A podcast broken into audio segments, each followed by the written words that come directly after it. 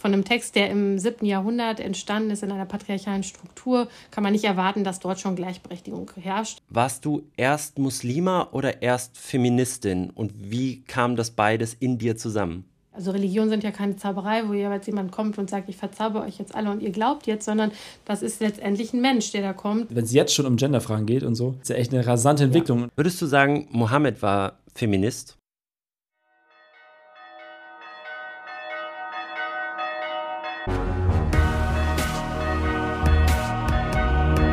Karte Unser.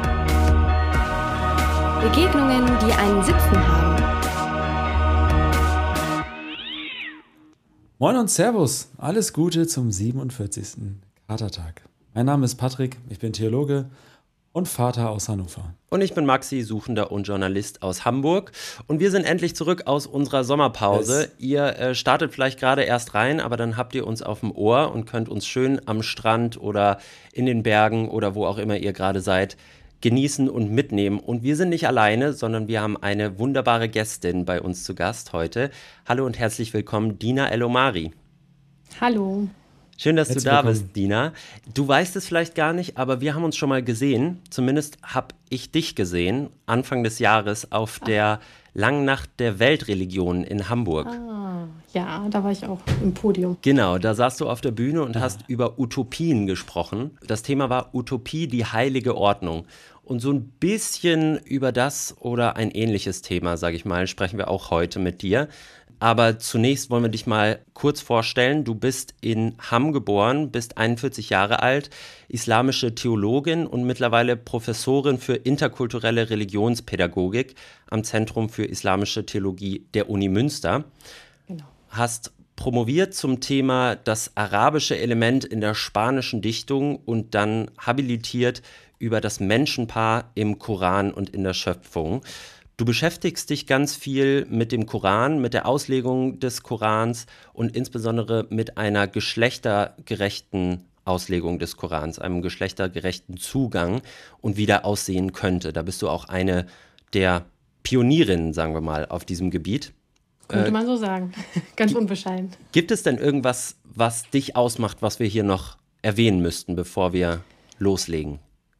Also ähm, vielleicht was noch interessant ist oder vielleicht auch wichtig wäre, ist, dass ich auch eine Arbeitsstelle am äh, Zentrum für Islamische Theologie gegründet habe ähm, für islamisch-theologische Genderforschung. Das ist deshalb wichtig, weil das eigentlich die erste Arbeitsstelle ähm, im akademischen Raum ist, die diesen Schwerpunkt hat und ähm, die eben auch der Sichtbarmachung der kompletten feministischen und geschlechtersensiblen Forschung ähm, ja, dient. Wir freuen uns sehr, dass du da bist. Das ist die erste Folge nach der Sommerpause und ich finde mit einem tollen Thema, Feminismus und Islam, feministische Koranexegese, das sind alles große Begriffe, wo man viel drin hören kann. Und wenn ihr euch gerade fragt, was geht ab, Freunde, dann würde ich sagen, holt euch mal was zu trinken, setzt euch hin, genießt das, egal wo ihr seid. Vielleicht seid ihr auch nicht im Urlaub, sondern auf der Arbeit. Diese Folge ist für euch gemacht. Und wir starten wie immer mit unserer ersten Kategorie. Der Kater der Woche.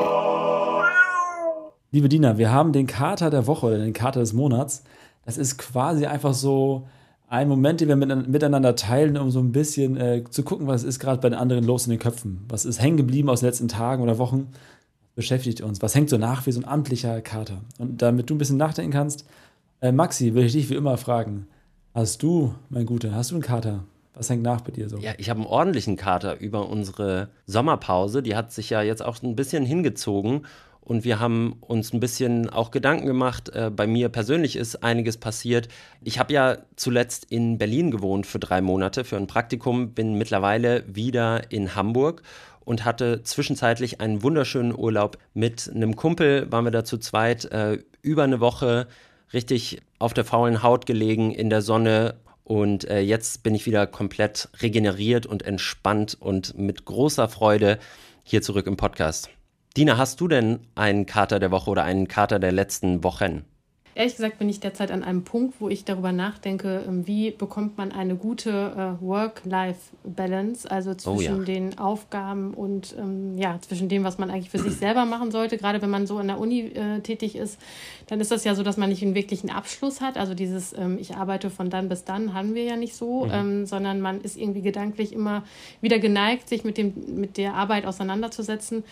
Und ähm, damit man aber nicht Gefahr läuft, dass man irgendwann an so einen Punkt kommt, wo man einfach ausbrennt, wird mir immer bewusster, dass es ganz wichtig ist, sich selber diese Grenzen zu setzen. Also einfach auch zu schauen, okay, von wann möchte ich vielleicht auch gar nicht mehr in meine E-Mails gucken. Also dieses ähm, am Abend oder um 22 Uhr, 23 Uhr noch in die E-Mails zu schauen, weil man es ja am Handy bekommt. So ein paar Strategien zu entwickeln, dass man darauf äh, einfach verzichtet. Also dass man sich mehr auf sich selbst auch konzentriert in so Phasen, wo man eigentlich eine Auszeit hat und ähm, vielleicht auch nicht nur in diese Kategorie denkt, ich habe jetzt Sommerferien, ich nehme jetzt eine Woche Urlaub, sondern auch wirklich schaut, wie kann ich das grundsätzlich in meinen Alltag auch integrieren. Also ähm, ja, das beschäftigt mich eigentlich ziemlich stark. Ein super Thema. Das könnte uns beide auch betreffen, Maxi, würde ich sagen. Wo du mich fragst, mein Karte der Woche, Maxi, ist folgender. Ähm, ich würde mich ein bisschen bei dir anschließen, Dina, und zwar ich habe so einen ähm, Personal Fitness Trainer, so einen Fitness Coach, nicht um irgendwie verdammt sexy auszusehen, sondern ich habe kaputte Knie und, äh, und Knöchel vom Fußball und so und würde einfach gerne. Verschleißteile. Ziel ist es, würde einfach gerne äh, im Kinderzimmer sitzen und im Schneidersitz sitzen können. Das geht nicht mit, weil Knie tut und so. Und ich habe, ich merke, wenn ich mit diesem Typen trainiere, der ist Enno, dass ich äh, über Grenzen hinauskomme, die ich alleine nicht erreiche. Also wenn ich zu Hause die Übung mache, komme ich nicht an, die, an diese Punkte, wo an, was anfängt zu wachsen, wie wenn ich mit ihm trainiere.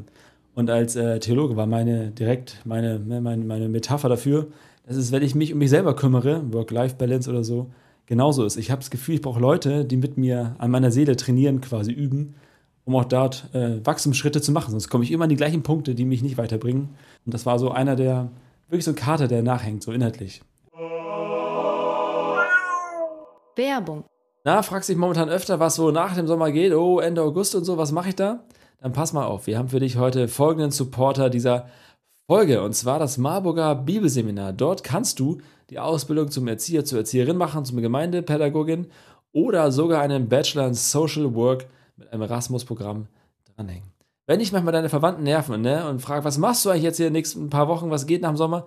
Und du sagst, ja, keine Ahnung, Alter, ich will irgendwas mit Menschen machen, dann bist du hier genau richtig. Denn irgendwas mit Menschen ist der Slogan vom Marburger Bibelseminar. Hier findest du Menschen, triffst Menschen, die dir helfen, deine Berufung zu finden und zu stärken und dich darin ausbilden, dass du mit Menschen arbeiten kannst. Eine, ich glaube, schier unmögliche Fülle an Jobs gibt es, wenn du hier an dieser Grundausbildung hast. Mega. Also, let's do it.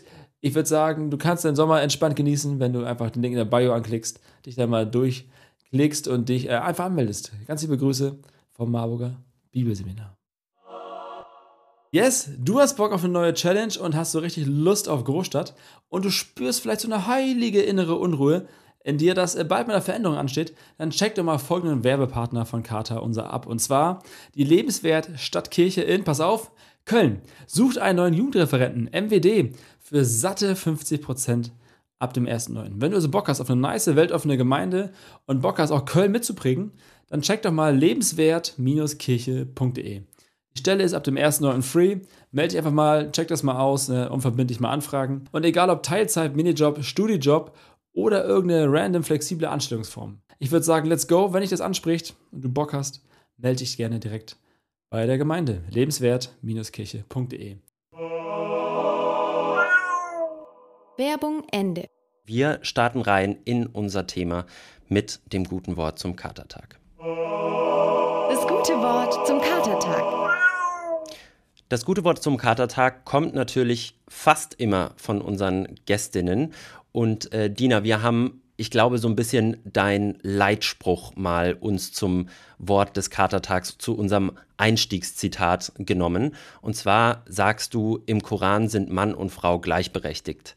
Wie kommst du denn darauf und ist das schon eine feministische Auslegung des Korans? Naja, ich würde das auch gar nicht so pauschal einfach im Raum stehen lassen. Also es gibt äh, im Koran sowohl äh, Tendenzen ganz klar für eine Gleichberechtigung zwischen Mann und Frau, es gibt aber auch natürlich patriarchale Strukturen im Koran. Ähm, äh, ich kenne diese Überschrift, die immer sehr gerne so alleine ähm, in den Raum gestellt wird, aber so, so einfach ist es nicht. Also ähm, immer, ja, das leider. ist auch nicht zu erwarten. Ne? Also von einem Text, der im siebten Jahrhundert entstanden ist in einer patriarchalen Struktur, kann man nicht erwarten, dass dort schon Gleichberechtigung herrscht. Das können wir ja heute noch nicht mal in unserer Gesellschaft. In Deutschland äh, ist es ja nicht mal der Fall. Also das heißt, natürlich gibt es dort zwei Facetten, also sowohl geschlechtergerechte Tendenzen als eben auch ähm, Hierarchien auf gesellschaftlicher, äh, auf gesellschaftlicher Ebene. Wir haben uns im Vorfeld gefragt, wenn wir so über das Thema nachdenken, äh, seit wann ist das ein Thema für dich? Ist das schon immer so gewesen? Ist das, ist das eine Art Lebensthema für dich? Nein, also es ist, äh, es ist irgendwann Thema geworden. Also bis eigentlich, als ich angefangen habe, also als ich promoviert war, ähm, 2012, äh, habe ich überlegt, okay, was möchte ich jetzt mit nach meiner Promotion machen? Und ähm, dann wurden ja diese islamischen Theologien gegründet an unterschiedlichen Standorten in Deutschland und eben zufälligerweise auch in Münster, wo ich ja promoviert habe.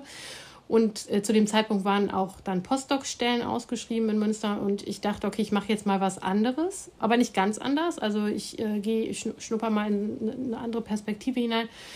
Und deshalb kann man eigentlich sagen, ist das erste ein Thema für mich seit 2013, also seitdem ich eben ähm, am ZIT bin und seitdem ich angefangen habe, auch mich mit einer Habilitation, mit einem Habilitationsthema auseinanderzusetzen. Okay, manchmal ist es ja so, dass äh, man von Dingen gefunden wird, die man nicht gesucht hat. Und das war dann einfach so ein, so ein Thema, ne?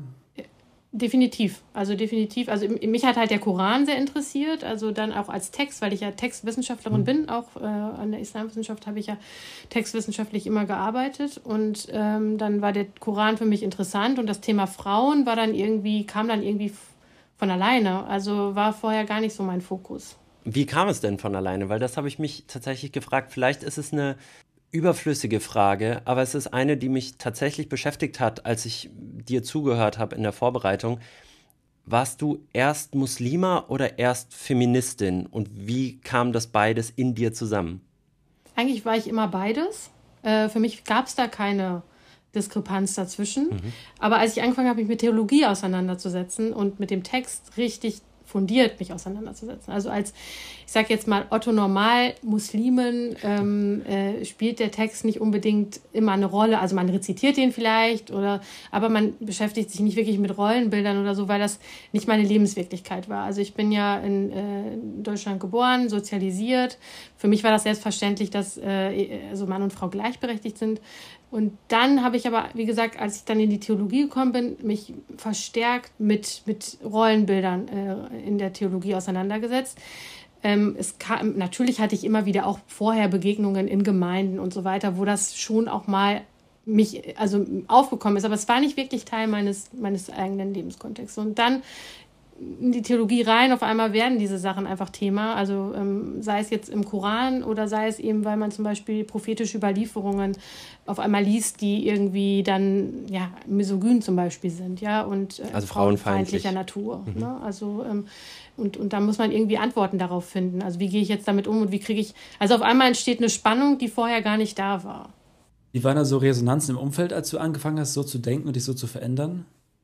Ich meine, mein Umfeld äh, ist da ja von erstmal gar nicht so stark betroffen gewesen, weil das kein Thema war. Also wie gesagt, diese Reibungsflächen sind ja erst aufgekommen, als ich mich dann in der Theologie bewegt habe. Und da war es dann eher so, also im theologischen Kontext konnte es dann schon das ein oder andere Mal schwierig werden, wenn ich dann irgendwie argumentiert habe, feministisch mit den Quellen. Also ähm, ja. Äh, das konnten ja unterschiedliche Kontexte sein, wo ich dann vielleicht etwas gesagt habe, was jetzt nicht gängig, nicht dem Mainstream entspricht äh, und, und dann halt man auf Widerstand logischerweise auch stößt.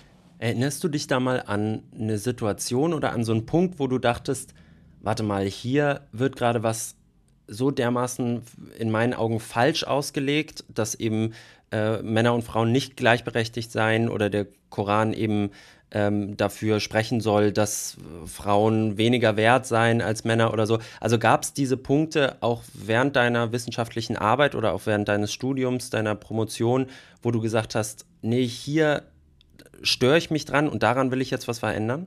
Ja, definitiv. Also ähm, es, ich meine, es gibt ja äh, unterschiedliche Verse im Koran, die unterschiedliche Schwierigkeitsgrade haben. Also äh, sei es jetzt zum Beispiel, wenn es um, um, um den Schlagenvers geht, also wo es dann eben heißt, dass äh, also es quasi ähm, eine Streitsituation geschildert wird im Koran und dann dem Mann sozusagen gesagt wird, äh, wie er mit der Frau verfahren äh, soll in so einer Streitsituation. Also äh, erstens das Gespräch führen, dann zweitens äh, in getrennten Betten schlafen und wenn das auch nicht hilft, dann steht da eben als letzter Schritt, ähm, dann darf er sie züchtigen körperlich. Mhm. Und wenn wenn man das natürlich wörtlich nimmt und wörtlich liest und überträgt auf unseren heutigen Kontext, ist das fatal. Also dann ähm, bejahen wir Gewalt in der Beziehung.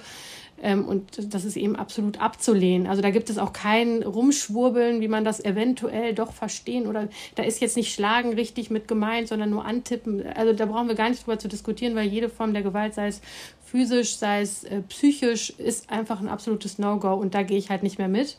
Äh, bin ich noch nie mitgegangen, also da gehe ich einfach an diesem Punkt nicht mit.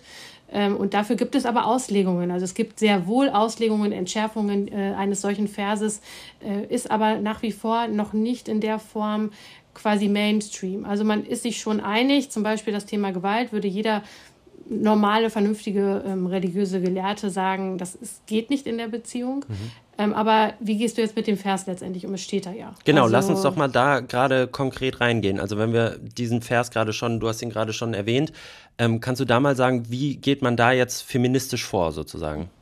Da gibt es mehrere Möglichkeiten. Also ich sage jetzt zwei, die ich für mich schlüssig finde. Also der, die eine ist ähm, die einfachere Lösung, zu sagen, dieser Begriff, der hier benutzt wird als dritter Schritt, der Begriff Daraba im Arabischen, der kann auch so viel heißen wie trennen. Ähm, und der wird im Koran in unterschiedlichen Kontexten auch benutzt, genau mit dieser, mit dieser Bedeutung, also, dass, äh, also dass, dass man sich trennt oder etwas wird getrennt und eigentlich mit der Bedeutung des Schlagens nur in diesem Vers 434 immer wieder übersetzt wird mhm. und auch äh, verstanden wird. Mhm. Das Problem, sage ich gleich dazu, bei dieser äh, Deutung ist nur, dass da eine Präposition ähm, äh, bei dem Verb steht, die eben es ein bisschen schwierig macht, dass man das Verb als trennen versteht und nicht als schlagen. Und ähm, kann man aber machen und macht ja auch vielleicht von so einer logischen Reihenfolge her Sinn. Ne? Also mhm. spricht miteinander, schlaft in getrennten Betten und wenn das nicht klappt, dann trennt euch halt. Das ist die eine Möglichkeit. Die andere Möglichkeit ist, das Ganze in den historischen Kontext zu setzen ähm, und erstmal versuchen zu verstehen, was war da jetzt los? Ähm, warum kommt dieser Vers über, warum wurde dieser Vers überhaupt so offenbart? Das ist auch nur ein Teil dieses Verses, also da kommt vorher noch ein anderes Szenario, was jetzt nichts damit zu tun hat. Aber auf jeden Fall wird erzählt, dass ähm, eine Frau zu den Propheten gekommen sei und sich beschwert habe, dass ihr Mann sie geschlagen hat. Und die erste Reaktion des Propheten soll gewesen sein, dass er ihr gesagt hat, dann schlag ihn zurück. Und dann ist sie gegangen und dann kam, hat er sie aber wieder zurückgerufen und hat gesagt, ähm, ich muss das revidieren, was ich gesagt habe, ähm, ich gerade diese Offenbarung bekommen habe, also diese mit diesen drei Schritten. Ich wollte eine Sache, sagt der Prophet, und Gott wollte aber eine andere. So was kann wir jetzt vielleicht daraus interpretieren, möglicherweise, ist, dass hier erstmal Gewalt nicht mit Gewalt beantwortet werden soll. Also, dass das quasi nur zur Deeskalation führen würde. Gerade in einer patriarchalen Gesellschaft, was soll das zielführend sein, wenn die Frau jetzt in einer Gewaltsituation zurückschlägt? Ähm, zur Eskalation würde es. Äh, würde zur Eskalation führen, führen mhm. definitiv. Und dann eben ähm, könnte man es hier so deuten, dass hier so drei ähm, Schritte, also Mediation, hier werden zwei Maßnahmen eingeführt, ähm, bevor es zu Gewalt kommt, nämlich erst eben dieses Gespräch zu suchen und in getrennten Betten zu schlafen, wobei hier jetzt nicht gesagt wird, wie lange diese Gespräche geführt werden sollen und wie lange man in getrennten Betten ähm, schlafen soll. Ähm, und das heißt, hier eigentlich ähm, erstmal zwei Schritte einzuführen, die ja erstmal so eine, so eine Streitsituation entschärfen. Ja, also man könnte es so interpretieren, dass das Schlagen sozusagen hinten angereiht wird. Um zu sagen, das Schlagen ist eigentlich, also im damaligen Kontext, den, zu sagen, ja, es ist die allerletzte ähm, Möglichkeit, auf die der Mann noch zurückgreifen kann, aber wohl gedacht, dass das wahrscheinlich nicht passieren wird, weil der Streit ja schon längst also quasi geschlichtet ist. Ja, also ähm, Jetzt muss man das natürlich in der Psychologie der Menschen damals verstehen. Da war ein Prophet, der hat versucht, die Menschen zu verändern, von innen heraus zu verändern. Und das ging nicht knall auf Fall, sondern man musste die Menschen langsam an diese Prozesse gewöhnen. Und man könnte das eben so verstehen. Die haben vorher nicht mit ihren Frauen gesessen und äh, gesprochen und auch nicht vorher in mhm. getrennten Betten. Das war nicht üblich, sondern hier werden neue Maßnahmen eingeführt. Eine moderne Exkese bleibt aber nicht da stehen. Die sagt jetzt nicht, oh, aber der dritte Schritt, der ist immer noch das Schlagen, sondern die würde sagen, das Prinzip dahinter ist es, das abzuschaffen. Und deswegen ist das hinten angereiht. Und unsere Aufgabe ist es heute ganz klar zu sagen, das ist keine Option mehr. Also diese Option existiert nicht mehr, sondern heute in der Tat geht man halt zum Eheberater oder was weiß ich, oder man trennt sich. Ja, also das wäre sozusagen dieses, diese eigentliche Idee, die hinter dem Vers ist, mitzudenken und ihn von dieser Hülle, die historisch bedingt ist, zu befreien du schaffst Orte, ich würde sagen, des Staunens. Also, wo ich glaube, Leute, die uns zuhören und einfach so einen Volksglauben haben oder laienhaft über den Islam Bescheid wissen, äh, kurz wahrscheinlich zurückspulen und nochmal hören, weil sie das einfach erstmal sacken lassen müssen, was du als auch einen guten Ding gesagt hast. Ich habe mehrere Fragen, die andocken. Wir können ja mal gucken, wo wir gleich landen. Einmal, wie legt man denn eines, äh, den, den Koran historisch kritisch aus? Das war bisher mir nicht so auf dem Schirm, wie, also die Bibel historisch kritisch auslegen, würde ich sagen, easy, mache ich. Und Koran hätte ich, hätte ich mir nicht rangetraut. So, ich als ne, Patrick. Mhm. Und das andere ist irgendwie, ich äh, schwanke gerade zwischen, ich habe gerade auf dem Handy geguckt, zwischen ähm, muslimischen Influencern, die ich kenne, die wahrscheinlich sagen würden, äh, nee, sehe ich anders, weil dadurch, äh, mhm. also ich würde sagen, von Metaebene kann ich mit anderen Narrativen meine Strukturen aufrechterhalten, in denen ich ganz gut performe gerade. Und ich sehe aber andererseits wahrscheinlich Frauen und, und ich weiß nicht wen, die, die, die, für die es ein Freiheitsgedanke äh, ist, den du gerade aussprichst und die einfach sich freuen zu Hause heimlich gerade irgendwo. Ja, ja. Ja, also ähm, historisch-kritisch oder historisch-literaturwissenschaftliche Methode ist mittlerweile auch in der, äh, in der Theologie, an, in der islamischen Theologie angekommen, also auch in der Auslegung des Korans. Ja. Ähm, das bedeutet eigentlich ganz konkret, also vereinfacht gesagt, dass man den Koran in den historischen Kontext verortet und ihn erstmal im äh, historischen Kontext versteht. Ähm, und äh, dabei auch äh, beachtet, dass der Koran ähm, ein literarischer Text ist, der ja hochgradig poetisch ist, viele Metaphern, Stilmittel und so weiter benutzt, um eine Botschaft an seine Erstadressaten und an uns heute natürlich auch zu transportieren. Ja. Und die Sprache ist eben etwas, was zeitlich bedingt ist. Die Botschaft, würde man sagen, ist, geht auf Gott, also der ganze Text geht ja auf Gott zurück, aber der Inhalt ist das äh, Ewige sozusagen, das, was ähm, also die eigentliche Botschaft Gottes ist und die wird verwirklicht in der Welt, ja, also in menschlicher Sprache, in kultureller Sprache. Das heißt, alle Faktoren, die da eine Rolle spielen im Außen, finden sich äh, in dem Text ja wieder. Ah, das heißt, die ähm, Sprache wird von der Botschaft getrennt sozusagen. Und deswegen muss die Sprache auch immer wieder neu interpretiert werden, weil die Sprache quasi die Sprache von vor Hunderten von Jahren widerspiegelt. Genau, genau. Und du würdest halt, also man, was natürlich ganz wichtig ist, ist, dass du eine theologische, systematisch-theologische Grundlage hast. Das, und das heißt konkret, von welchem Gottesbild gehen wir aus? Also welche, welchen Gott stelle ich mir vor, wenn ich den äh, Koran auslege? Und kann ich dieses Gottesbild begründen mit dem Koran? Ich habe hab eine Gender-Perspektive zum Beispiel. Für mich spielt die Kategorie der Gerechtigkeit, aber auch ähm, bei uns in Münster ist ja sehr stark der Gedanke der Barmherzigkeit durch Mohammed Khurshid ähm, äh, sehr stark geprägt. Also das heißt, man geht hier von einem gewissen Gottesbild erstmal aus und sagt, grundsätzlich gehen wir eben davon aus, dass Gott es gut mit den Menschen meint und dass er eben auch Gerecht, Gerechtigkeit möchte und auch sich wünscht. Die realisiert sich aber in Raum und Zeit natürlich immer nur so weit, wie das möglich ist, weil ja letztendlich nicht Gott vor den Menschen steht und damals auch nicht so mit den Menschen gesprochen hat, sondern da war ein Mensch, der gesagt hat, ich bin der Prophet und ich verkündige, verkünde Gottes Botschaft. Und das heißt, natürlich ist das immer abhängig von den Menschen drumherum. Also die müssen ja die Botschaft verstehen, die müssen mitgehen mit der Botschaft, die muss er überzeugen. Also wenn er denen jetzt irgendwas erzählt von, ja, ihr seid jetzt alle gleich und äh, ich schaffe jetzt hier alles ab, ich schaffe jetzt auch ah, die Sklaverei mh. schon alles ab, ich mache einfach alles dann gehen die Leute nicht mit. So, und, äh, und das muss, das darf man nie vergessen, weil das ist nämlich auch immer wieder ein Argument von Muslimen, die dann sagen, ja, warum hat Gott das dann damals nicht gesagt? Warum hat Gott das dann so im Koran gesagt? Ja, weil die Umstände so sind, gewesen sind. Mhm. Ja, also die Umstände sind so ähm, und darauf reagiert ein Prophet dann mit dieser göttlichen Inspiration, von der wir ausgehen. Das heißt so ein bisschen, äh, sorry, jetzt driften wir ja, gerade ab, bitte. aber ich, ich frage noch eine Frage, um dann wieder zurückzukommen. Das heißt, selbst Mohammed hätte nicht die Kraft gehabt, quasi die Botschaft Gottes in seiner reinsten Art und Weise den Leuten unters äh, Volk zu mischen oder beizubringen, sondern er musste die Sprache wählen, die die Leute von damals verstehen und akzeptieren konnten. Ja, definitiv. Ist ja keine Zauberei. Also Religionen sind ja keine Zauberei, wo jeweils jemand kommt und sagt, ich verzauber euch jetzt alle und ihr glaubt jetzt, sondern das ist letztendlich ein Mensch, der da kommt, der natürlich eine hohe, eine hohe Position hat, weil er ja letztendlich, also sei es jetzt äh, im Fall des Islams der, äh, Mohammed oder sei es Jesus im Christentum, das sind ja Personen, die natürlich eine hohe Rolle und Stellung haben als Propheten oder eben im Christentum dann eben als, äh, als, als Gottessohn. Und das heißt, die haben zwar eine besondere Rolle, aber sie sprechen die Sprache der Menschen. Also, äh, und am Ende des Tages sind die diejenigen, die überzeugen. Wenn das alles so klar wäre, dann würde der Koran ja nicht haufenweise davon erzählen, dass Leute zweifeln, dass sie äh, daran zweifeln, dass es überhaupt eine Wiederauferstehung gibt, dass, es, äh, dass Gott die Menschen wieder zum Leben erwecken kann und dass die Menschen sich im Jenseits rechtfertigen müssen. All diese Sachen, die hätten sie ja dann sonst sofort geglaubt, wenn, wenn die Wirkmacht so, so groß gewesen wäre. Mhm. Wollen wir noch einmal über die Anfänge der feministischen Islamwissenschaften oder islamischen Theologie sprechen? Wie, wie kam es eigentlich dazu? Wann haben Menschen angefangen zu sagen, warte mal, die Geschlechterrollen im Islam müssen wir vielleicht mal genauer unter Betrachtung nehmen?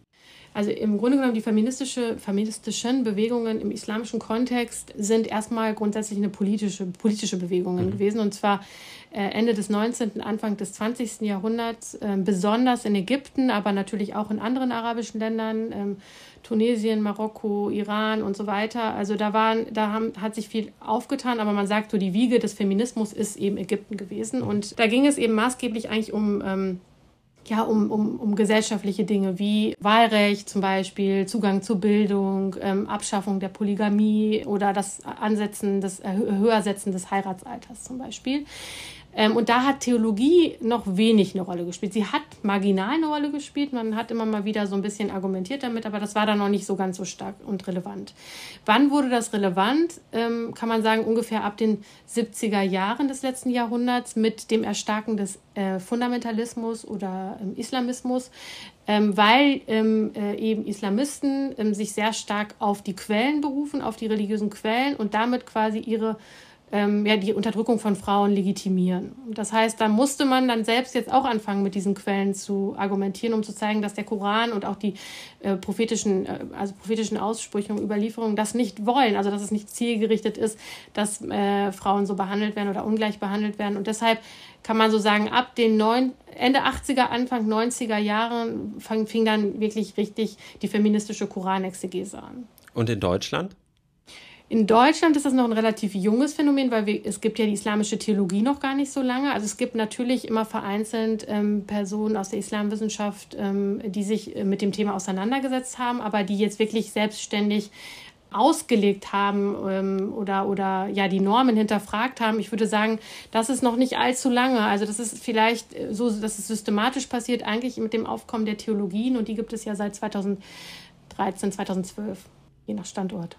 Also bist du da wirklich eine der Pionierinnen, so wie wir es eben auch angesprochen haben. Also du bist in Deutschland, glaube ich, auch eine der ersten, die sich da wirklich systematisch mit auseinandersetzt, wie man den Koran in Hinblick auf Geschlechterrollen und äh, gendersensible Auslegung lesen kann. Ja, aber ich muss auch dazu sagen, ich habe wirklich äh, mittlerweile, es gibt mit, mit mir auch einige Kolleginnen, äh, die ähm, jetzt gar nicht nur sich auf den Bereich Koran ähm, konzentrieren. Also ähm, auf jeden Fall ähm, in Bezug auf den Koran ähm, ist äh, hier Neme Cheka zum Beispiel zu nennen, die in, äh, in, in, Berlin Professorin ist. Aber es sind eine ganze Reihe an anderen Professorinnen, ähm, die sich aus unterschiedlichen Perspektiven der Theologie mit dem Thema Feminismus auseinandersetzen. Also es ist zum Beispiel ethisch, da ist Mira Sivas zum Beispiel zu nennen oder auch aus einer rechtswissenschaftlichen Perspektive. Also wir haben ähm, mittlerweile ziemlich viele Frauen, überwiegend sind das Frauen, muss man sagen, mhm. Professorinnen auch sehr viele darunter, die sich das Thema Gender auch auf die Fahne mittlerweile geschrieben haben, weil sie das eben sehr wichtig, für sehr wichtig halten. Und äh, wir hatten jetzt zum Beispiel im Mai eine sehr große Tagung hier in Münster, die ich mit einer Kollegin und mit zwei Kolleginnen, also aus Münster eine Kollegin, äh, Frau äh, Asma El Marufi und äh, mit Katayun Amirpur aus der von der Uni Köln ähm, zusammen organisiert haben. Und da ging es wirklich nur um das Thema Gender in der islamischen Theologie und wie wir das quasi in den einzelnen Disziplinen verankern können, damit das auch fester Bestandteil an den äh, unterschiedlichen Standorten äh, wird. Mhm. Also ich habe gerade versucht, mich mal in so eine äh, Laien-Sicht wieder rein zu, reinzudenken und die Rolle des Dummies anzunehmen. Einfach mal gefragt, was, was hat sie gesagt so? Du hast gesagt, die islamische Theologie kam, ich sag mal, vor 10, 12 Jahren erst so richtig hier in Fahrt. Und da hätte ich jetzt gedacht, würde vielleicht an Laie fragen, wie war, war vorher nichts an Theologie da oder, oder an Systematisierung oder so oder an.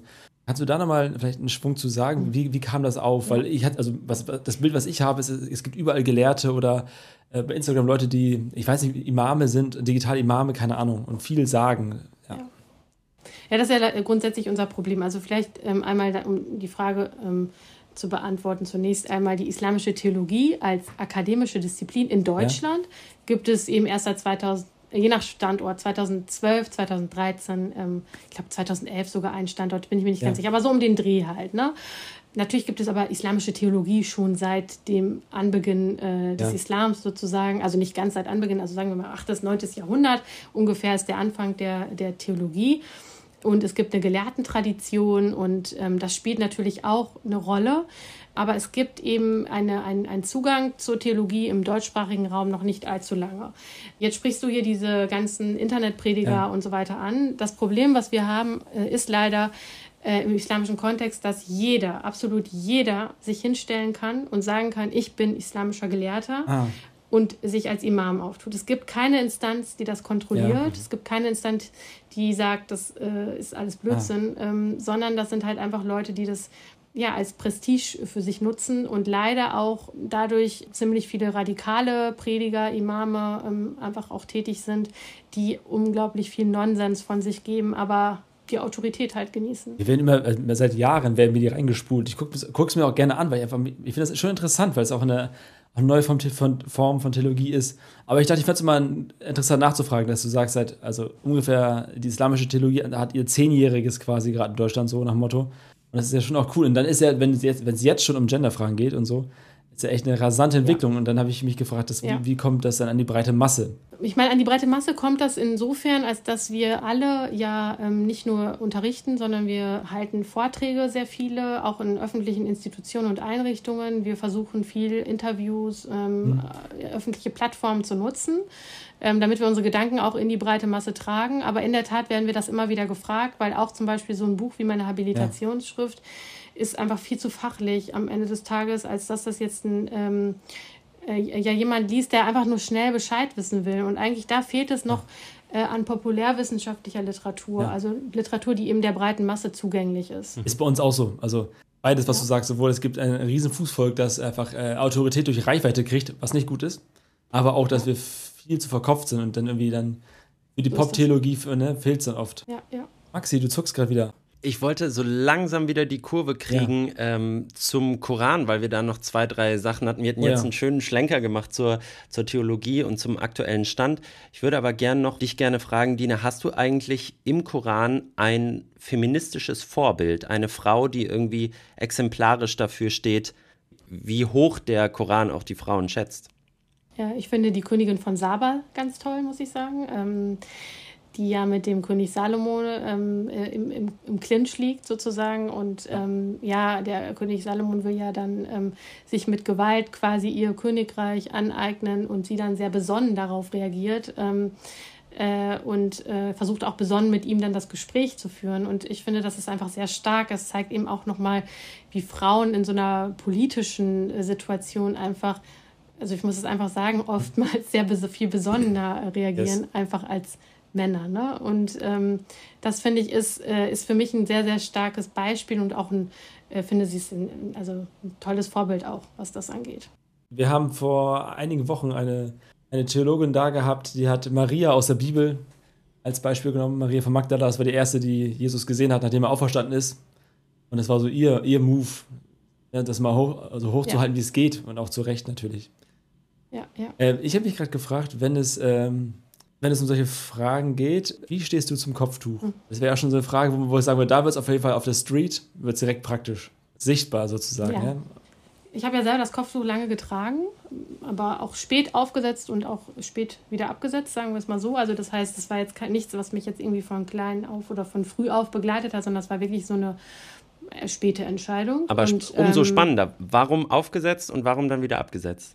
Ja, also aufgesetzt habe ich es, ähm, da war ich ungefähr 27 und ich habe äh, in der Tat da so eine Phase gehabt, wo ich ein bisschen gehadert habe, ob ich es auftragen soll oder nicht, weil ich dann auch in einer ähm, religiösen Gemeinde in Spanien sehr aktiv war. Und die waren aber mega entspannt, was das Kopftuch anging. Also die hatten so eine Vorstellung vom Kopftuch, trägst du es halt oder trägst du es halt nicht, also gucken deine Haare drunter, kannst du ein T-Shirt anziehen. Also es ging da wirklich gar nicht so um dieses Körperliche, also dieser, dieses, die Frau muss jetzt ihren Körper bedecken. Also da, da konnte ich noch nie ähm, was mit anfangen mit diesem Narrativ, dass es darum geht, also dass Frauen eben ihre Körper irgendwie bedeckt werden müssen, damit die Männer nicht ihre Reize sehen, sondern ähm, ich fand irgendwie, fand fand, diesen Gedanken des, ähm, äh, also das, das hatte schon was Spirituelles, also den Gedanken, sich zurückzunehmen, ein Stück weit, aber ähm, äh, hatte für mich eher so, so einen Symbolcharakter einfach. Und, ähm, und wie gesagt, ich fand den entspannten Umgang toll. Also ähm, dieses, man trägt es und, und wenn man halt keine Lust mehr hat, dann trägt man es nicht. Und so habe ich es auch aufgesetzt.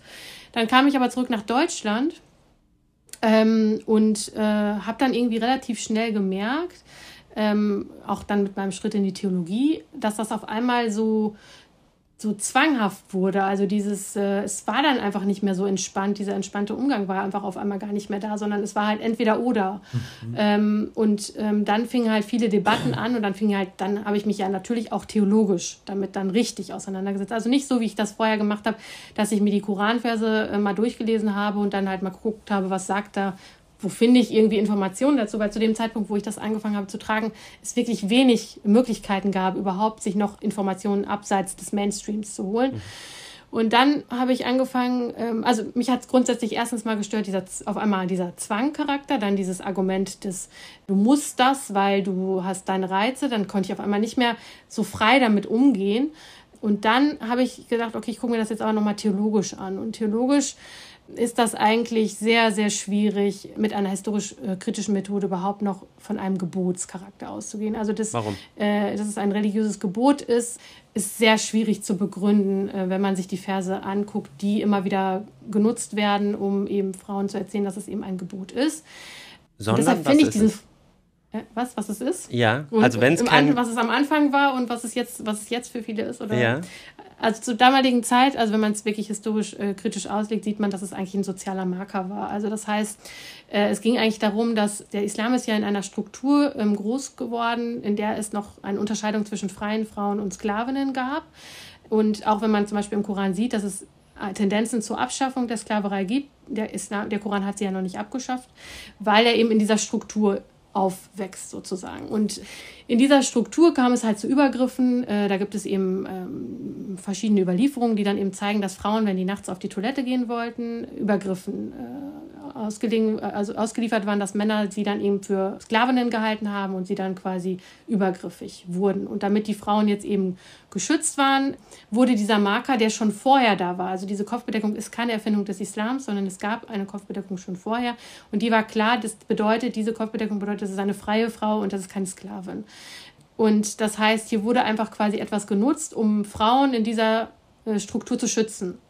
Das heißt, es hat einen sozialen Marker. Und da sind wir dann quasi in der, da, da, da ist dann die Exegese, ist da sich übrigens auch ganz uneinig, aber es ist in der Exegese ganz klar, dass es wirklich ein Unterscheidungsmerkmal war. Also Sklavinnen durften gar keine Kopfbedeckung tragen. Also das muss man auch sich nochmals äh, vor Augen halten, dass Frau, Sklavinnen das sogar im Gebet verboten war, also eine Kopfbedeckung zu tragen. Ja. Ich finde das, äh, ja.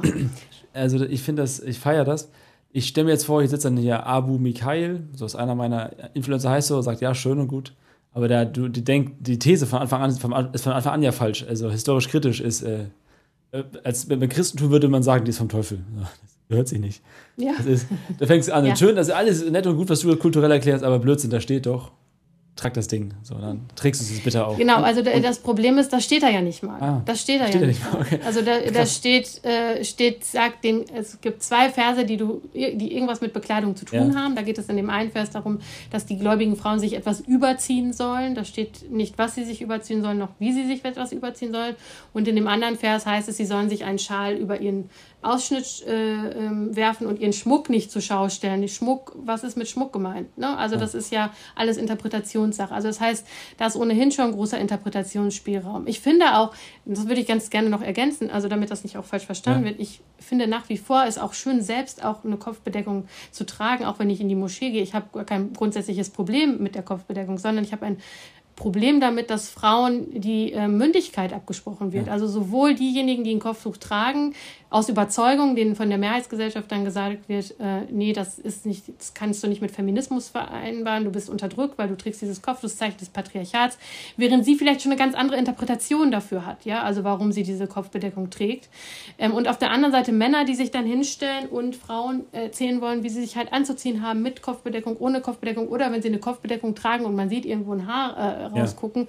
dann werden die auch angeprangert. Also das heißt, Frauen sind immer so ein bisschen der Spielball zwischen allen Fronten und die sind einfach keine Subjekte. Und das ist das, was mich einfach in dieser ganzen Debatte unglaublich stört und wofür ich mich auch einsetze. Und da setze ich mich genauso für Frauen mit Kopftuch als auch für ohne Kopftuch tragende Frauen ähm, ein, weil ich finde, das gehört einfach dazu. Wenn wir solidarisch untereinander sein wollen, dann müssen wir uns zusammenschließen und sagen, okay, es geht uns darum, dass wir Subjekte sind äh, und keine Objekte, über die dann irgendwie andere dann ständig bestimmen, ob wir frei sind oder nicht.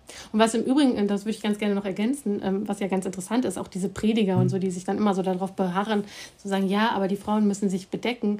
Also wenn man sich dann wirklich den Koranvers anguckt und man sieht, okay, da war eine Situation, da waren übergriffige Männer und die Frauen sollten vor diesen übergriffigen Männern äh, geschützt werden. Also welcher normal funktionierende Mann möchte denn mit dieser Gruppe der übergriffigen Männer in, eine, ah, äh, in einen Topf geworfen werden? Das ist so absurd.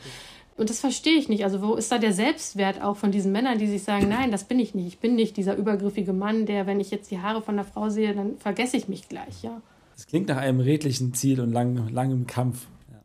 Das ist bei uns genau das gleiche Game. Es, es ist einfach so. Ich glaube aber, was da ja auch dahinter steckt, und das hast du auch schon mal gesagt, ist das Problem, wer bestimmt eigentlich das öffentliche Bild von Musliminnen und Muslimen in Deutschland? Da haben dann trotzdem immer noch Menschen das Gefühl, oh ja, jede Frau, die ein Kopftuch trägt, wird ja total unterdrückt auf der einen Seite. Auf der anderen Seite haben sie das Gefühl irgendwie, oh, müssten die das nicht eigentlich oder was gehört sich da eigentlich? Also manchmal habe ich das Gefühl, vielleicht müsste die muslimische Community selber noch lauter werden und noch mehr für diese Freiheit und Selbstbestimmung eintreten und auch dafür, dass es eben islamisch und koranisch ist, auch diese Meinung zu vertreten. So ist das. Natürlich, also es wäre ja, ähm, das sage ich immer wieder in, Be in Bezug auf viele Diskurse, ja, also es wäre so ein starkes Zeichen, wenn äh, die islamischen Gemeinden und so diese Diskurse führen würden und sie sich nicht immer fremdbestimmen lassen würden, sondern wenn sie einfach sagen würden, ganz klar nach außen, auch das ist ein Thema natürlich, ja, Frauen, egal, tragen Kopftuch mit, ohne, äh, es sind Teil unserer Gemeinde, ist völlig irrelevant. Das ist ihre private Entscheidung, ob sie das machen wollen oder nicht. Es hat nichts mit der Religiosität zu tun, nichts mit irgendwas. Und, und wir stehen voll hinter den Frauen, ja, egal für was sie sich entscheiden. Äh, das wäre ja ein viel, viel stärkeres äh, Signal. Das ist ja auch genau das Gleiche. Also ich, ich möchte das Fach fast jetzt nicht aufmachen, aber das Thema Kinderkopftuch, ja. Ah, also mhm. was, ähm, wenn in unseren Gemeinden da mal wirklich jeder, also die großen Gemeinden sich hinstellen würden und sagen würden, nein, das ist nicht das, was wir vertreten, das ist auch nicht das, was wir ähm, den, den, den Kindern, die, den Kindern beibringen. Und wir haben diese und diese Position dazu, dann wäre das ganz anders und würde auch in der, in der Öffentlichkeit ganz anders wahrgenommen werden, als wenn man immer totschweigt, ja, oder, oder den anderen halt den Diskurs überlässt oder immer sagt, nein, bei uns ist alles toll und in Ordnung, aber wir haben ja diese Probleme und, und, und das würde den ganzen anderen Diskurs ja schwächen, wenn wir es in unseren Kreisen führen würden. Deswegen ist es also umso wichtiger, dass jemand wie du in der Kämpfe auch für andere kämpft oder, oder ausfechtet, auch wenn es lange dauert, weil irgendwie aktuell wird, wird vielleicht der Diskurs in Gemeinden oder wo auch immer bestimmt von, von alten weißen, also was weißen, von, von, von Männern einfach so, ne? Wird bestimmt von Männern. Weißhaarigen Männern. Ja, und das ist halt, bis das äh, durch ist, so. Das dauert halt Generationen. Das ist ja. bei uns immer, also in Kirchen ist es immer noch so. Und so langsam Klar. ist ein Gleichgewicht. Aber es ist echt, wird dauern. Deswegen ist es gut, wenn du das machst. Ja. Definitiv. Und man muss eben erstmal Räume dafür erschaffen, diese Diskussionen aufzumachen und äh, diese Stimmen hörbar zu machen. Ne? Auf jeden Fall. Natürlich hat man dann nochmal ein Privileg, wenn man an der Uni ist, erstmal, weil man ja hier ausbildet. Man bildet ja auch äh, die Lehrerinnen und Lehrer und die Theologinnen und Theologen, die zukünftigen aus. Das ist natürlich schon von Vorteil. Ähm, aber das ist ja, wie ihr schon gesagt habt, der erste Schritt, nur weil es muss dann halt ja in die, in die Masse weiter reingetragen werden, in die Öffentlichkeit. Und ehrlich gesagt, es funktioniert auch ganz gut. Es funktioniert aber auch so lange so gut, solange man nicht irgendwie auf dem Schirm von irgendwelchen ja. ja salafistischen Predigern oder so ist. Ja, also dann ist nicht, es halt nicht dann nicht mehr so lustig. Nee, nee. Dina, ein Thema, was dir auch am Herzen liegt und wofür du dich auch sehr einsetzt, ist, dass spiritueller Missbrauch in islamischen Gemeinden weniger wird, insbesondere eben Missbrauch auch gegenüber Frauen und Mädchen. Kannst du darüber noch mal ein bisschen erklären, wie groß ist dieses Problem eigentlich und was bedeutet spiritueller Missbrauch? Ja, ähm, sehr gerne. Also was bedeutet spiritueller Missbrauch? Also spiritueller Missbrauch bedeutet eigentlich, dass eine religiöse Autorität äh, oder für sich beansprucht, religiöse Autorität zu sein, quasi zum eigenen Vorteil, also sei es eben äh, finanziell oder äh, finanzieller Natur, sexueller Natur, ähm, äh, einfach ihren eigenen Vorteil rauszieht aus einer Beziehung ähm, zu einem zu einer unterlegenen Person, ja, weil sie ja die Autorität ausstrahlt und quasi die Person so weit manipuliert, ihre Grenzen aufweicht, dass sie eben ähm, ja diesem, dieser Autorität hörig wird. Das passiert weniger interessanterweise in Gemeinden an sich, äh, also in diesen äh, strukturierten Gemeinden, als häufiger in letzter Zeit, so wie man das immer wieder mitbekommt, sind das eigentlich häufiger Prediger ähm, bzw. Personen, die auf Social Media tätig sind, die eher einzeln dastehen, also als einzelne Prediger, die dann ähm, ja ganz modern auftreten, also gerade in Bezug auf das Thema zum Beispiel Frauen und Gleichberechtigung, die dann gerne auf diesen Zug aufspringen und natürlich dadurch auch der Bewegung schaden, indem sie eben so tun, als würden sie quasi das Konzept unterstützen der mhm. Gleichberechtigung von Mann und Frau, die Frauen auch verstehen ähm, in ihren, mit ihren Belangen und ähm, die treten auch nicht selten als Seelsorger auf. Also sie bieten mhm. sich als Seelsorger an. Und was man eben immer wieder hört, ist, dass diese Prediger, religiösen Autoritäten, wie man sie auch immer nennen möchte, ähm, dann Frauen auch explizit anschreiben, ansprechen, wenn die zum Beispiel auch bei Vorträgen von diesen Personen äh, anwesend sind und dann erstmal ähm, ja, so nach dem Motto, ja, du bist ja sehr kritisch, sehr klug, ich würde mich gerne mal mit dir austauschen, so religiöse Fragen ähm, klären und so. Und dann, ja, dann kommt man, baut man sehr schnell so als Prediger Vertrauen auf. Ähm, und das tut man auch insofern, als dass man jetzt erstmal also die, häufigere, die häufigsten Fälle sind dann so, dass dann der, die Autorität, der Prediger quasi über Telefon oder über äh, Messenger-Dienste quasi den Kontakt aufnimmt, dann tauschen die sich auf und dann wird halt quasi, quasi schon sehr schnell abgetastet, was sind die Schwachstellen der Frauen, wo, wo kann man andocken. Und ja, die Frauen sind da meistens in diesem Kontakt eigentlich, weil sie äh, Rat suchen, Hilfe suchen, weil sie einfach betroffen sind von bestimmten persönlichen Belangen. Und die werden dann von diesen Predigern systematisch ähm, äh, manipuliert, ja. also deren Grenze werden auf, Grenzen werden aufgeweicht. Denen wird dann gesagt, ja, komm, lass uns mal dann irgendwie auch mal privat treffen im Hotel. Und damit das nicht so verboten ist, können wir ja islamisch dann schnell heiraten und so. Da geht es natürlich überhaupt nicht um fixe Bindungen, sondern da geht es einfach nur darum, dass der sich das nimmt, was er eigentlich von der Frau dann will. Ja, also ähm, äh, am Ende des Tages Viele Frauen stoppen das zum Glück, bevor es irgendwie so weit kommt, weil sie dann irgendwann merken, nee, das ist mir nicht ganz koscher. Also irgendwann merken sie, da stimmt irgendwas nicht. Ähm, das kann nicht so alles religiös legitim sein, was der mir da erzählt. Und die retten sich dann noch da draus, aber die gehen immer mit emotionalen Wunden da raus und schlimmstenfalls eben noch mit Schlimmerem. Und das Problem ist einfach, dass diese Frauen das nicht öffentlich thematisieren können, weil sie sich schämen. Also sie schämen sich ah. vor der Community, sie schämen sich vor der Familie.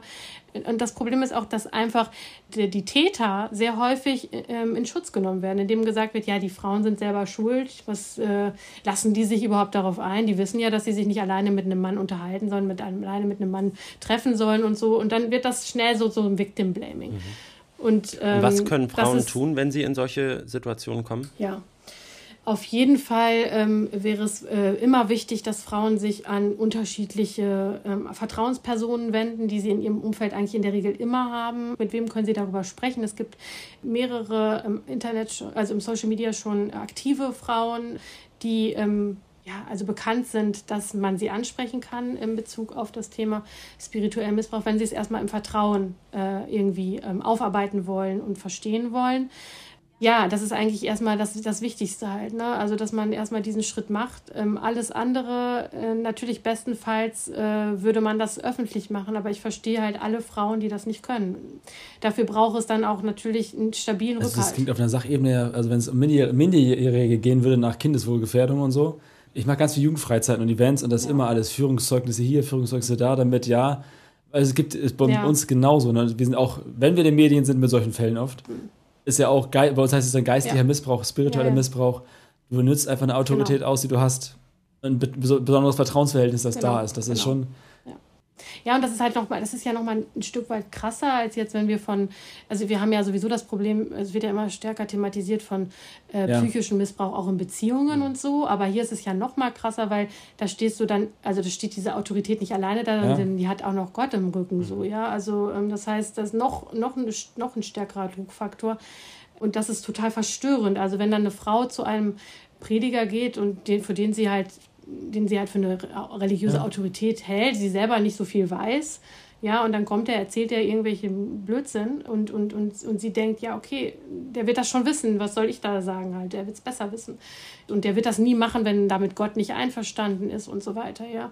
Und das ist halt das Schwierige daran. Vielen Dank, der Diener. Das ist, also wir könnten da noch ordentlich weitermachen. Wir haben eine letzte offizielle Kategorie. Rainer Und zwar reiner Wein ist eine Kategorie, wo wir versuchen, rein Wein einzustecken. Maxi wird gleich eine äh, pointierte Frage stellen. Und du kannst immer schauen, ob du so ehrlich wie möglich darauf und so knackig wie möglich darauf antworten kannst. Alkoholfreier Wein. Alkoholfreier Wein natürlich. Wir haben eine letzte Frage, die vielleicht so ein bisschen auch das zusammenfasst, was wir schon gesagt haben. Eigentlich haben wir sogar zwei Fragen. Wir müssen mal gucken. Vielleicht schaffen wir beide. Aber die wichtigste und die, die uns unter den Nägeln brennt, würdest du sagen, Mohammed war Feminist? Würde ich auf jeden Fall aus heutiger Perspektive schon ein Stück weit sagen, ja. Also für seine Verhältnisse damals hat er schon ziemlich viel revolutionär ähm, verändert.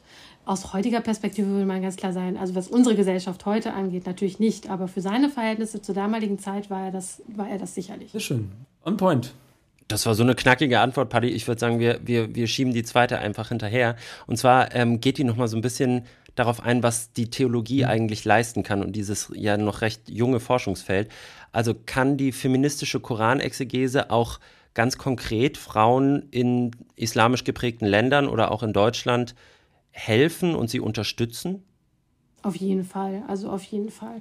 Weil es gibt natürlich bestimmte Normen, die aus dem Koran abgeleitet werden. Und wenn du dann ein anderes Narrativ, eine andere Ableitung ähm, hast äh, zur Hand, äh, dann hilft das. Ich gebe dir kurz ein Beispiel.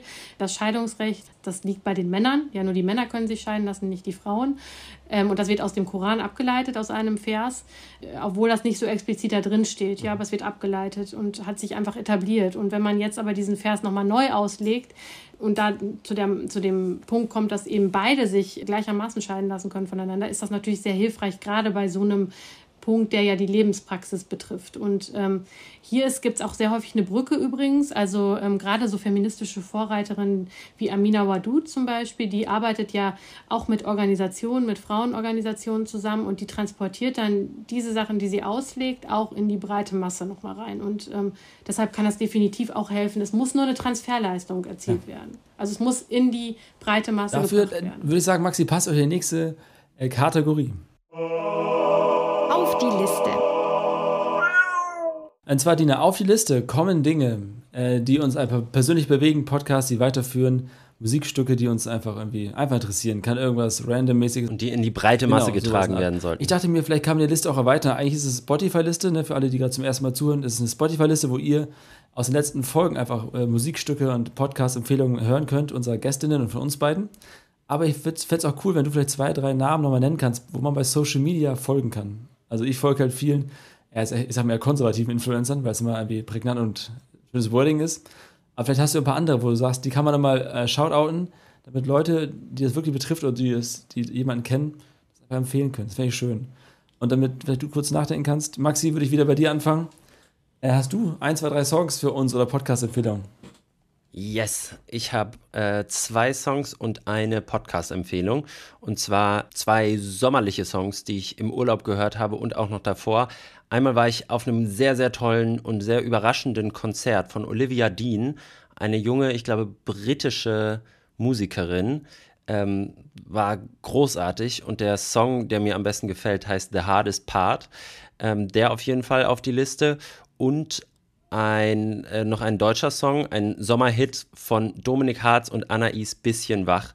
Finde ich großartig. Äh, kann man sehr schön auf langen Autofahrten im Sommer hören, mit heruntergelassenen Fenstern und ein bisschen äh, die, die Sorgen an sich vorbeiziehen lassen. Und dann habe ich noch einen Podcast gehört, erst dem, dem letzt, ähm, mit Moritz Neumeier, der war nämlich bei Hotel Matze. Die sprechen, glaube ich, zweieinhalb Stunden und ich bin wirklich da gesessen und konnte nicht aufhören, das zu hören, weil es so ehrlich und so auch witzig zwischendrin ist und so tief geht. Also ein ganz, ganz tolles Gespräch, Moritz Neumeier bei Hotel Matze auf die Liste. Dina, bist du schon soweit? Ja, ich bin schon soweit. Also, ähm, ich würde auf jeden Fall empfehlen ähm, die Seite von Salwa Mohammed, die sehr, sehr viel ähm, grundsätzlich macht im Bereich ähm, Feminismus, aber auch ähm, äh, ja, interreligiöse, interkulturelle Verständigung. Ähm, äh, also die ist eher Aktivistin. Also da, da ist das, äh, da deckt man eher das Aktivistische ab. Ähm, wer auch wichtig ist, auf jeden Fall Amina Wadud, wobei ich mir bei ihr jetzt gerade nicht sicher bin, ob die nur auf Facebook äh, aktiv ist oder auch auf Instagram. Das müsste man dann mal schauen. Und natürlich würde ich auch gerne Werbung in eigener Sache machen, und zwar auf unsere Arbeitsstelle für islamisch-theologische Genderforschung, also die AITG die ist, ist es so ja so geplant, also wir machen immer permanent auch aufmerksam auf Publikationen, auf Veranstaltungen und das soll auch in der Zukunft noch weiter gefächert sein. Also das betrifft dann nicht nur Veranstaltungen, die wir machen, ähm, sondern das soll wirklich auch die, die Veranstaltungen der Kolleginnen und vielleicht auch Kollegen dann abbilden, Publikationen.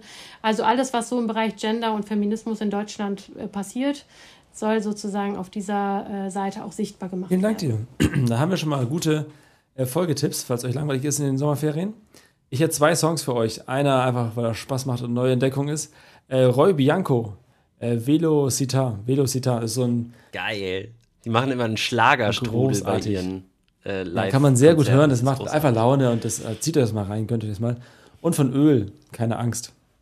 Ist einer meiner neuen Klimasongs. Ich deute den Klima, klimatechnisch. So, das wäre so Sache, zwei Sachen für euch. Vielen Dank dir, Dina, für die Zeit, die du für uns hattest. Ich habe zu danken.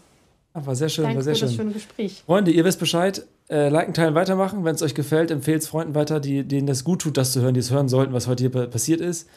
Auch äh, Vorurteile und eigene Narrative aufzubrechen, die man hat über Islam, über Koran oder was auch immer. Deswegen ist das hier äh, nicht egal, was hier passiert. Maxi, hast du noch was zu sagen? Lasst uns eine Bewertung da auf Spotify und Co. Ähm, folgt uns auf Insta. Wir verlinken natürlich alles. Wir nehmen gerne alles auf. Ähm, Dina, was du auch eben erwähnt hast und verlinken das gerne nochmal in unserer Story, findet ihr da.